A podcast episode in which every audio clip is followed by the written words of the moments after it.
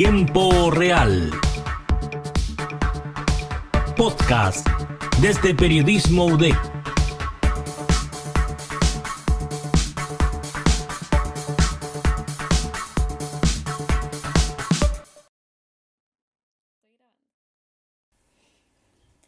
Hola a todos y todas, ¿cómo están? Bienvenidos al podcast de Tiempo Real UDEC. Eh, les habla Naís Castro, estudiante de periodismo en la Universidad de Concepción, junto a Denis Monsalve. ¿Cómo estás?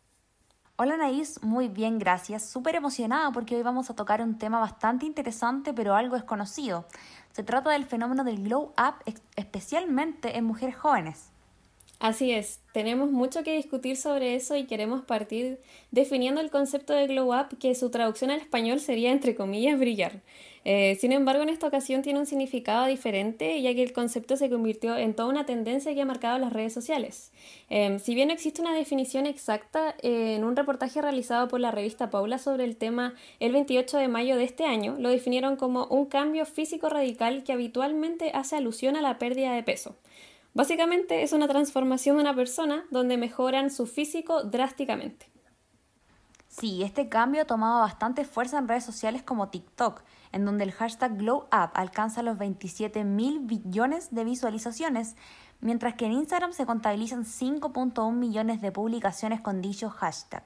Esto, según lo que pudimos constatar desde las mismas aplicaciones no sé si tú te acuerdas, pero una de las primeras apariciones de este concepto se dio hace un par de años, cuando se puso de moda la tendencia de subir fotos propias en distintos años, lo que se denominó un 2012 versus 2018. En ese entonces se podía ver el glow up experimentado por los protagonistas de cada imagen y también conocer sus cambios a través de los años.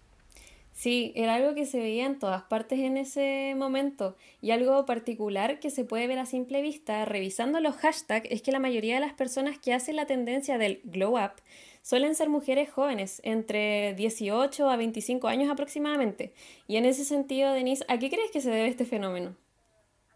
Bueno, yo creo que las redes sociales son el punto de partida de todo esto y luego la obligada necesidad de generar estas comparaciones y querernos ver como el resto. Por otro lado, considero que el que este fenómeno se pueda ver mayoritariamente en mujeres tiene que ver también con los estrictos estándares de belleza que se han impuesto por la sociedad, que de manera consciente o inconsciente nos hacen seguir. No sé qué opinas tú. Sí, me sumo a tus palabras y también me gustaría agregar lo rápido que se masifican estas tendencias en las redes sociales, porque por lo que he visto en TikTok, Instagram e incluso YouTube, es que suele ocurrir que cuando empiezan estas tendencias relacionadas con la apariencia física, mucha gente se suma y se genera un boom donde todos queremos mostrarle al mundo nuestra evolución corporal. Em, bueno, y en ese sentido es muy sencillo que se masifiquen en la actualidad, em, puesto que según un estudio realizado el 19 de marzo del 2017 por Royal Society of Public Health, y el Young Health Movement en Gran Bretaña, cerca del 91% de los jóvenes entre 16 y 24 años ocupa el Internet para acceder a las redes sociales. Son importantes números y son números que también se pueden replicar acá en Chile, ya que también según un estudio realizado esta vez por Weird Social y HotSuite, en nuestro país existen 16 millones de usuarios activos en las redes sociales, lo cual representa el 83.5% de la población. Lo que es realmente alarmante no es cuánto usamos o no nuestras aplicaciones, sino más bien lo que éstas pueden generar en cada uno de nosotros. No sé si tú sabes a qué nos exponemos cuando este tipo de tendencias se viralizan. Mm, la verdad es que no lo tengo muy claro. Em, ¿Tú sabes cuáles podrían como, ser las consecuencias a futuro?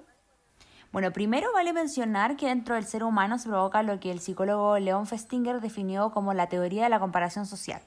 Este fenómeno incita a las personas a compararse constantemente con sus pares para así poder autoevaluarse. Cuando sentimos que estamos sobre el resto, incrementamos nuestra autoestima, pero cuando nos sentimos inferiores, esta obviamente disminuye. Lo más grave aún es que cuando nuestra imagen no es como la del resto, se tiende a buscar un cambio a como dé lugar. En ese sentido, María Ignacia Burr psicóloga de la clínica Las Condes, comentó que la sociedad actual le otorgaba una sobrevaloración, por ejemplo, a la delgadez, lo que se transforma en una fuerte presión, especialmente para las mujeres jóvenes, porque alcanzarla es también alcanzar el ideal de belleza, lo que se asemeja también con el éxito, la inteligencia o el atractivo sexual. Pero vale destacar que es a causa de estas presiones que se puede caer en conflictos como los trastornos alimenticios. Claro, porque finalmente, a ver, ¿qué es lo que pasa?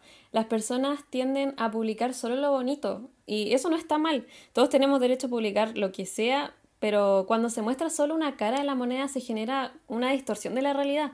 Em, y tal como lo mencionaste, somos seres humanos que constantemente nos comparamos con el resto. Y así también lo demostró el mismo informe que mencioné de Royal Society for Public Health, donde también hablan de la misma temática de la comparación y mostrar esas vidas perfectas que a fin de cuentas lamentablemente solo aumentan los índices de frustración.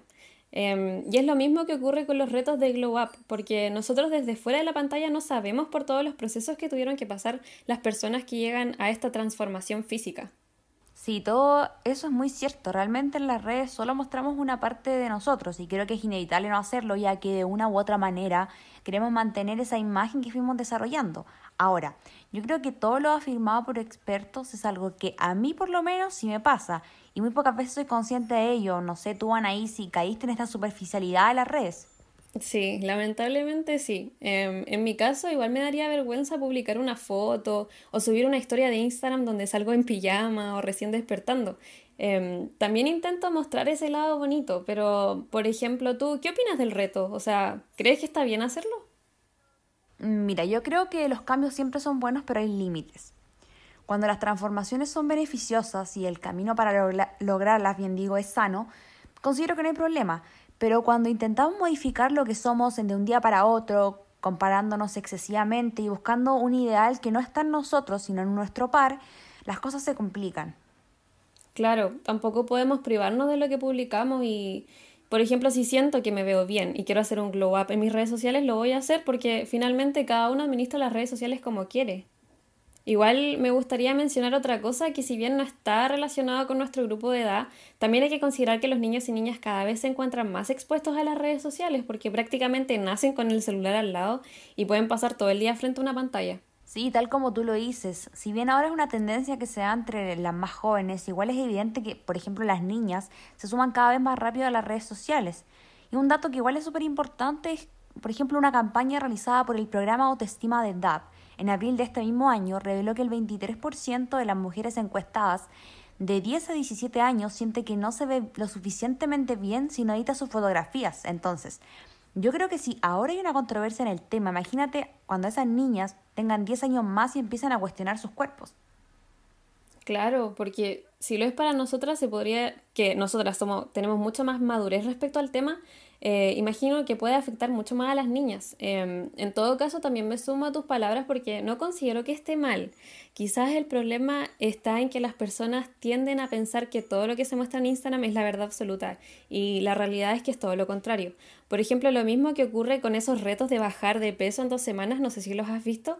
Em, o sea, no digo que no, no sean eh, reales, pero todos los cuerpos son diferentes y casi todos caen redonditos, por así decirlo, cuando ven estos cuerpos perfectamente trabajados donde te dicen que se puede lograr eso en 14 días.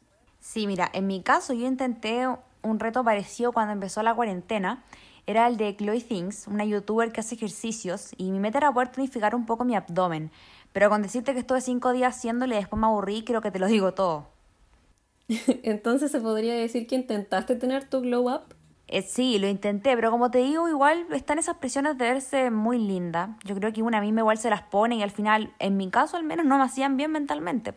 ¿Y tú intentaste tener este glow up en cuarentena? Yo sí, em, pero no algo tan corporal porque siento que el concepto para mí va más allá que una mejora corporal. Al final eh, me preocupé de cuidarme la cara, de usar cremita, bloqueador, cuidarme el pelo porque sentía que estaba dañado y siento que ese fue mi glow up de cuarentena, pero aún así no quise subir nada a mis redes sociales porque no quería simplemente. Y no es que me dé vergüenza mostrar el antes y el después, solo que yo uso las redes como para eh, poner mis momentos importantes de mi vida y ese glow up que tuve no fue la gran cosa para mí.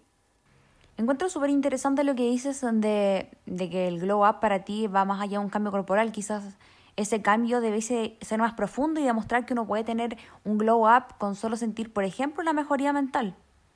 Estoy muy de acuerdo con lo que dijiste y bueno, igual en honor al tiempo, eh, tenemos que finalizar el programa y nos vamos a empezar a despedir del día de hoy. Eh, muchísimas gracias a todos por escucharnos.